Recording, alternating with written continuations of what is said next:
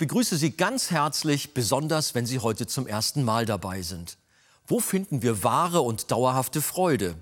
Dies ist eine Frage, die jeder gerne beantwortet haben möchte. Schon der Kirchenvater Augustinus hat dazu gesagt, willst du ewige Freude haben, häng jenem an, der ewig ist.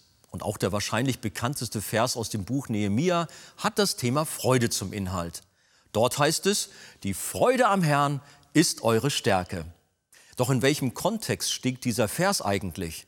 Und welche Antworten gibt uns das auf die Fragen, um was für eine Freude es sich handelt und wie wir sie erlangen können? Dies und mehr hören Sie jetzt von Pastor Christian Wegert.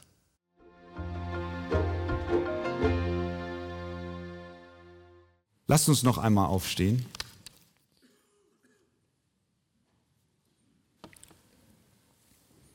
Und wir lesen Nehemia Kapitel 8 von Vers 9. Und Nehemia, das ist der Statthalter, und Esra, der Priester, der Schriftgelehrte und die Leviten, die das Volk lehrten, sprachen zu dem ganzen Volk. Dieser Tag ist dem Herrn, euren Gott, heilig. Darum seid nicht traurig und weint nicht. Denn das ganze Volk weinte, als es die Worte des Gesetzes hörte. Darum sprach er zu ihnen, geht hin, esst Fettes und trinkt Süßes und sendet Teile davon auch denen, die nichts für sich zubereitet haben, denn dieser Tag ist unserem Herrn heilig. Darum seid nicht bekümmert, denn die Freude am Herrn ist eure Stärke. Und die Leviten beruhigten das ganze Volk und sprachen, seid still, denn der Tag ist heilig, seid nicht bekümmert. Und das ganze Volk ging hin, um zu essen und zu trinken und Teile davon zu senden und ein großes Freudenfest zu machen, denn sie hatten die Worte verstanden, die man ihnen verkündigt hatte.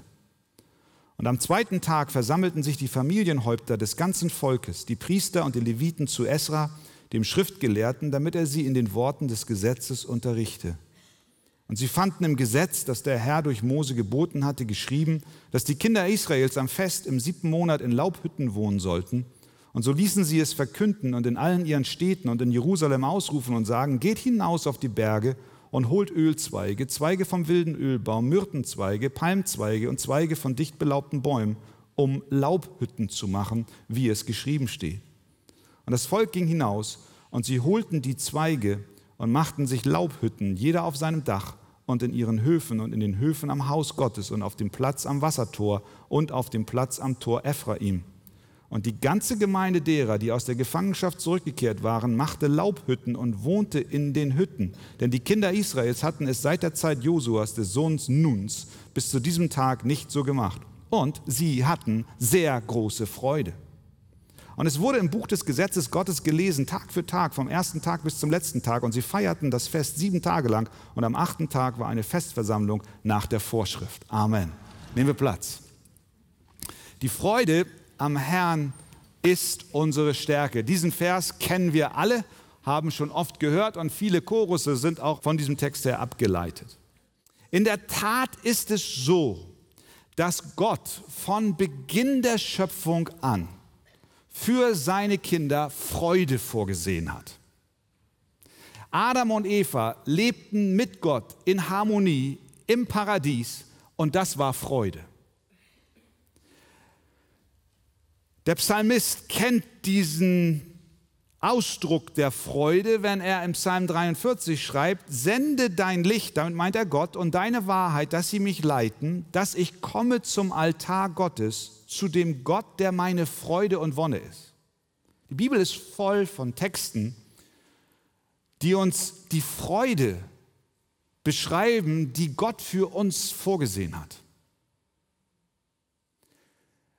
die Gemeinschaft mit Gott und die daraus resultierende Freude, die wurde aber durch den Sündenfall zerstört. Doch Jesus kam auf diese Welt, um das, was durch die Sünde zerstört wurde, wiederherzustellen. Und dazu gehört auch echte, reine, tiefe, erfüllende Freude. Jesus möchte die verloren gegangene Freude, die Gott von Anfang an vorgesehen hat für seine Geschöpfe, durch seinen Tod und seine Auferstehung wiederherstellen. Das ist das Ziel. Jesus drückt das selbst so aus. Es ist hochinteressant. Kurz bevor er verraten wurde und gekreuzigt wurde, im hohen priesterlichen Gebet, in Johannes 17, da wird deutlich, wie sehr er sich um deine Freude sorgt. Er betet folgendes zum Vater: Nun aber komme ich zu dir und rede dies in der Welt, damit sie meine Freude völlig in sich haben. Ist dir das bewusst, dass Jesus möchte, dass du dich freust? Doch. Gott möchte, dass du vollkommene Freude hast. Echte Freude. Und hier im Buch Nehemiah sehen wir das. Echte Freude. Habt ihr das gelesen? Vers 17. Und sie hatten sehr große Freude. Wie kam es dazu? Und was ist das für eine Freude, von der die Bibel hier berichtet? Und was ist das für eine Freude, in die Christus uns wieder zurückführen will? Nun, hier im Buch Nehemia haben wir gesehen, dass die Stadtmauer fertig wurde. Das Volk versammelte sich wie ein Mann, um die Schrift zu hören. Das ist das Gesetz Gottes. Esra las vor, die Leviten erklärten das Gelesene. Und die Folge war keine Freude. Zunächst. Vers 9, habt ihr gelesen? Das ganze Volk weinte als es die Worte des Gesetzes hörte. Erstmal waren Tränen da, Zerknirschung. Sie versammelten sich, sie hörten das Wort und sie weinten. Wir mögen das nicht. Wir mögen nicht weinen. Und manch einer predigt ein Evangelium ohne Tränen. Es geht jetzt hier nicht um die physischen Tränen, sondern um das Zerknirschtsein über die eigene Schuld. Denn wahre Freude, in die Jesus Christus uns führen möchte, geht immer zunächst über die Erkenntnis meiner Unzulänglichkeit vor Gott. Und das ist, was das Wort Gottes bewirkt. Wenn wir um Erweckung beten und nur hoffen, dass Menschen sich versammeln und happy clappy sind und nie zuvor diese Tränen erlebt haben, diese Zerknirschung über die eigene Schuld, dann haben wir Menschen produziert, die nicht gegründet sind im Evangelium. Zunächst mal weinen sie. Vers 9. Nehemia, Esra, die Leviten, sie alle sprachen zu dem ganzen Volk, dieser Tag ist dem Herrn eurem Gott heilig, darum seid nicht traurig und weint nicht. Denn das ganze Volk weinte, als es die Worte des Gesetzes hörte. Und in Vers 11 noch einmal, und die Leviten beruhigten das ganze Volk und sprachen, seid still, denn der Tag ist heilig, seid nicht bekümmert bekümmert. Sie waren bekümmert. Sie waren traurig, als sie das Gesetz Gottes hörten. Warum? Weil das Wort Gottes uns trifft.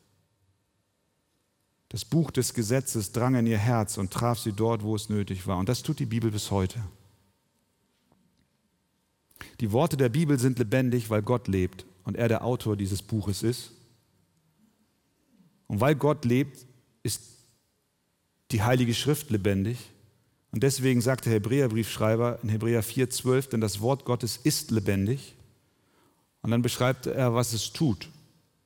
Es ist wirksam und schärfer als jedes zweischneidige Schwert und es dringt durch, bis es scheidet, sowohl Seele als auch Geist, sowohl Mark als auch Bein. Es ist ein Richter der Gedanken und Gesinnungen des Herzens. Das bewirkt das Wort. Deswegen brauchen wir das Wort weil nichts anderes auf dieser Welt kann in die Herzen hineindringen. Das kann keine Rede, das kann keine Überzeugungskraft, keine Argumentationspraktiken, keine Methoden. Nichts kann in das Innerste von Menschen hineindringen als nur das Wort. Der Heilige Geist benutzt das lebendige Wort Gottes. Er macht den Menschen an seiner toten Seele lebendig und das Wort dringt ein, da wo wir nicht hinkommen. Deswegen kann Erweckung ohne Wort nicht gehen. Erweckung ohne Wort produziert Hülsenchristen, Namenschristen, aber nicht wirklich wiedergeborene Menschen, die zuvor zerknirscht waren über ihre eigene Sünde. Das Wort deckt unsere innersten Motive auf, es schafft, was niemand anderes schaffen kann. Ein Mensch sieht, was vor Augen ist, aber der Herr sieht das Herz an und er benutzt sein Wort, um offen zu legen, was in den Herzen drin ist. Bei einer Versammlung wie dieser ist es unmöglich, auch nur zu erahnen, was in den verschiedensten Herzen vor sich ging, wie deine Woche war, was für geheime Sünden du getan hast, was du gerade jetzt denkst. Ich habe keine Ahnung, aber Gott weiß es. Und er sendet sein Wort und er deckt auf, er schneidet rein. Und das ist eine Operation, die wir nicht gerne über uns ergehen lassen. Dann kann es Tränen geben.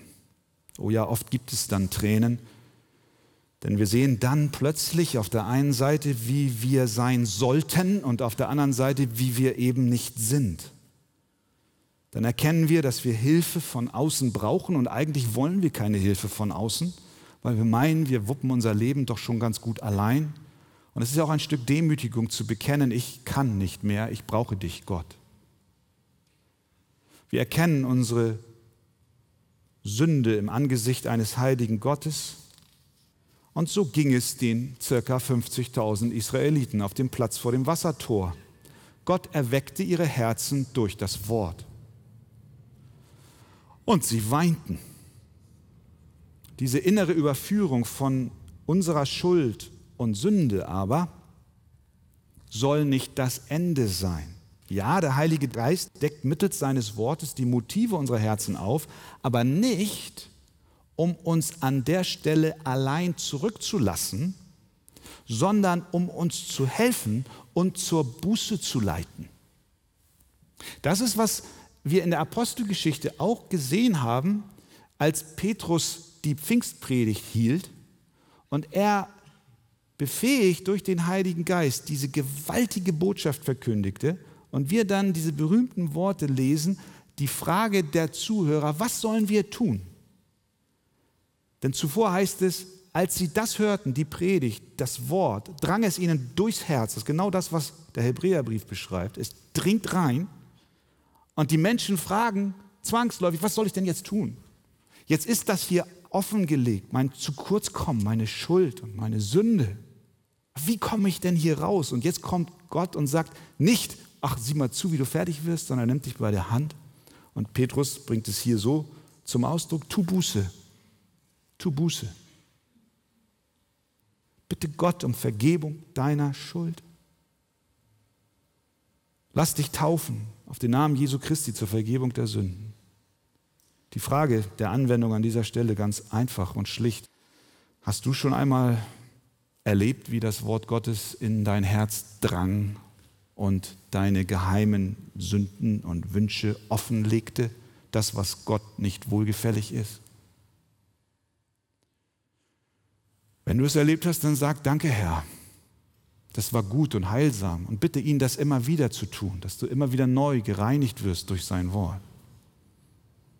Aber wenn du hier sitzt und sagst, das habe ich noch nicht erlebt, aber ich wünsche es mir, dann möchte ich dich einladen, dass du dieses Gebet sprichst, Herr, sende dein Wort in mein versteinertes Herz und zeige mir, wer ich bin. Also, sie weinten aber dann, dann feierten sie. Inmitten dieses Weinens riefen Esra, Nehemia und die Leviten einen Tag der Freude aus. Vers 9.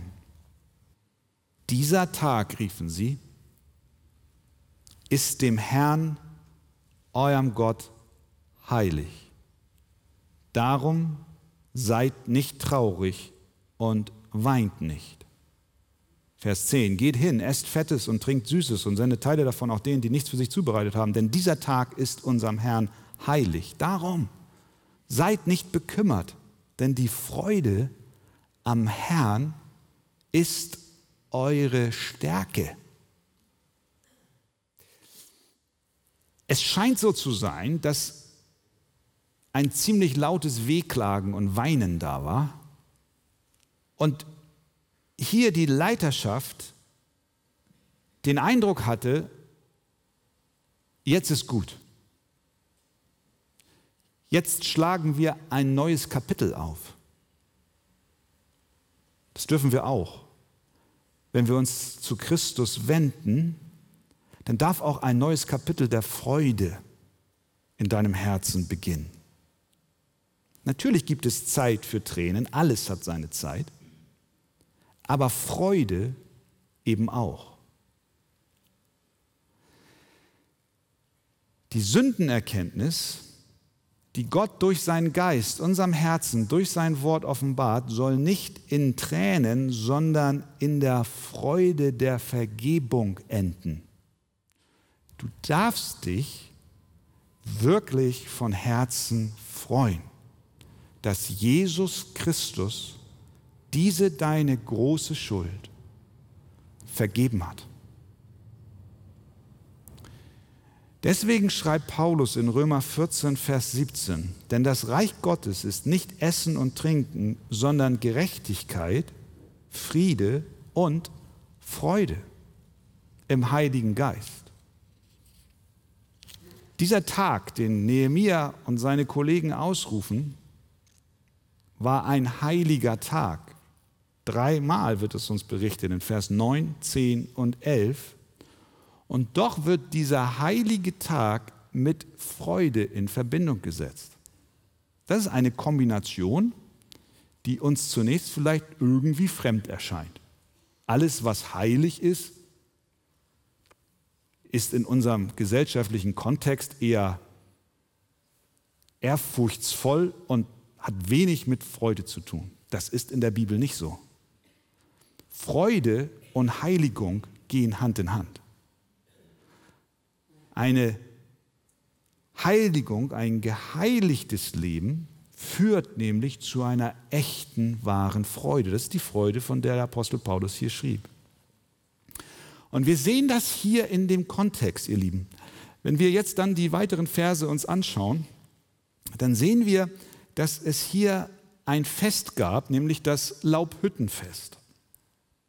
Und diese ganze Begebenheit fand nämlich statt am ersten Tag des siebten Monats. Und wenn wir zurückgehen in das Alte Testament, dann wissen wir aus 3. Mose 23, dass der siebte Monat ein ganz besonderer Monat im Kalender des Volkes Israel war. Denn am zehnten Tag des siebten Monats sollte das Versöhnungsfest gefeiert werden und am 15. Tag des siebten Monats das Laubhüttenfest. Und dieses Laubhüttenfest, das wird hier ausgerufen. Nehemia erinnert das Volk daran, dass sie keinen Grund mehr haben, jetzt zu trauern. Er lenkte ihren Blick von der Trauer über ihre Sünde hin zu Gott, der ein vergebender und rettender Gott ist. Das ist die Qualität wahrer, echter Freude. Wir fragen uns, was erfüllt uns wirklich mit dauerhafter Freude? Und wir wissen, dass wir alle gewisse Dinge aus dem materiellen und natürlichen Leben haben, über die wir uns sehr, sehr freuen. Aber wir wissen zugleich, dass diese Freude über materielle Dinge sehr, sehr brüchig ist. Ich erinnere mich zu Weihnachten als Kind, wie habe ich mich auf Weihnachten gefreut? Kennt ihr das? Auf die Geschenke unter dem Baum. Und sobald diese Geschenke ausgepackt waren, habe ich mich noch immer gefreut, Heiligabend, erster Weihnachtstag auch noch, zweiter Weihnachtstag ein bisschen noch. Und dann nahm die Freude ab und ich fragte, und was kommt jetzt? Wir wissen, dass die Dinge, an denen wir unsere Freude festmachen, von kurzer Dauer sind. Aber hier haben wir eine Freude, die echt ist, die tief ist, die wirklich wahr ist. Und das wird uns hier klar gemacht, dass diese Freude im Zusammenhang mit diesem Laubhüttenfest stand und, auch wenn hier nicht erwähnt, aber in diesen ersten Tagen des siebten Monats auch mit dem Versöhnungsfest. Was waren das für Feste? Das Versöhnungsfest, was Israel immer im siebten Monat feierte, am zehnten Tag, das war das Fest der Versöhnung. Das heißt, die Sünden des Volkes wurden vergeben in der Weise, als dass man zwei männliche Ziegenböcke aussuchte. Der eine wurde als ein Opfer Gott gebracht und der andere, auf den wurde die Sünde des Volkes gelegt und er wurde in die Wüste getrieben. Daher haben wir den Begriff Sündenbock. Und das Laubhüttenfest erinnerte daran, dass Gott Israel aus der Gefangenschaft in Ägypten herausgeführt hat und sie in der Wüstenwanderung in Zelten übernachten mussten. Und jedes Mal, wenn sie das feierten, erinnerten sie sich daran, dass Gott in seiner Macht und Stärke sie befreit hat aus all ihren Sünden und aus ihren Nöten. Das heißt, die Freude am Herrn, die sie hier jetzt erlebten, war gegründet in der Realität eines vergebenden Gottes. Gott hat uns vergeben. Gott ist seinem Wort treu. Gott ist dem Bund treu, den er mit unseren Vorvätern geschlossen hat, dass er uns versammeln wird in Zion. Daran erinnerten sie sich. Und das, ihr Lieben, darf auch und soll auch Grund unserer Freude sein. Was bringt uns wahre Freude? Die Wahrheit, dass Christus uns vergeben hat. Das ist Kern unserer Freude. Und diese Freude kann uns niemand mehr nehmen. Das ist eine Freude, die nicht von Rost und Motten zerfressen wird, sondern die Ewigkeitsbestand hat. Gott ist ein Gott der Treue. Und als sie das wieder neu erinnerten und ihnen zugerufen wurde, seid nicht bekümmert, denn die Freude am Herrn ist eure Stärke. Da lesen wir, sie hatten sehr große Freude. Das hast du erlebt wenn du Christus in deinem Leben aufgenommen hast. Und das wünschen wir vielen anderen auch, dass diese tiefe, erfüllende Freude unsere Herzen einnimmt. Amen.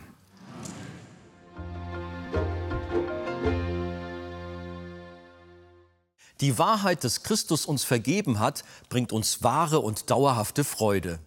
Sie möchten weiterführende Informationen zu diesem Thema? Dann empfehle ich Ihnen das Buch Das Evangelium Kennen und Genießen vom Pastor Wolfgang Wegert. Insbesondere das Kapitel Ein barmherziger Gott. Ein Exemplar erhalten Sie auf Wunsch kostenlos.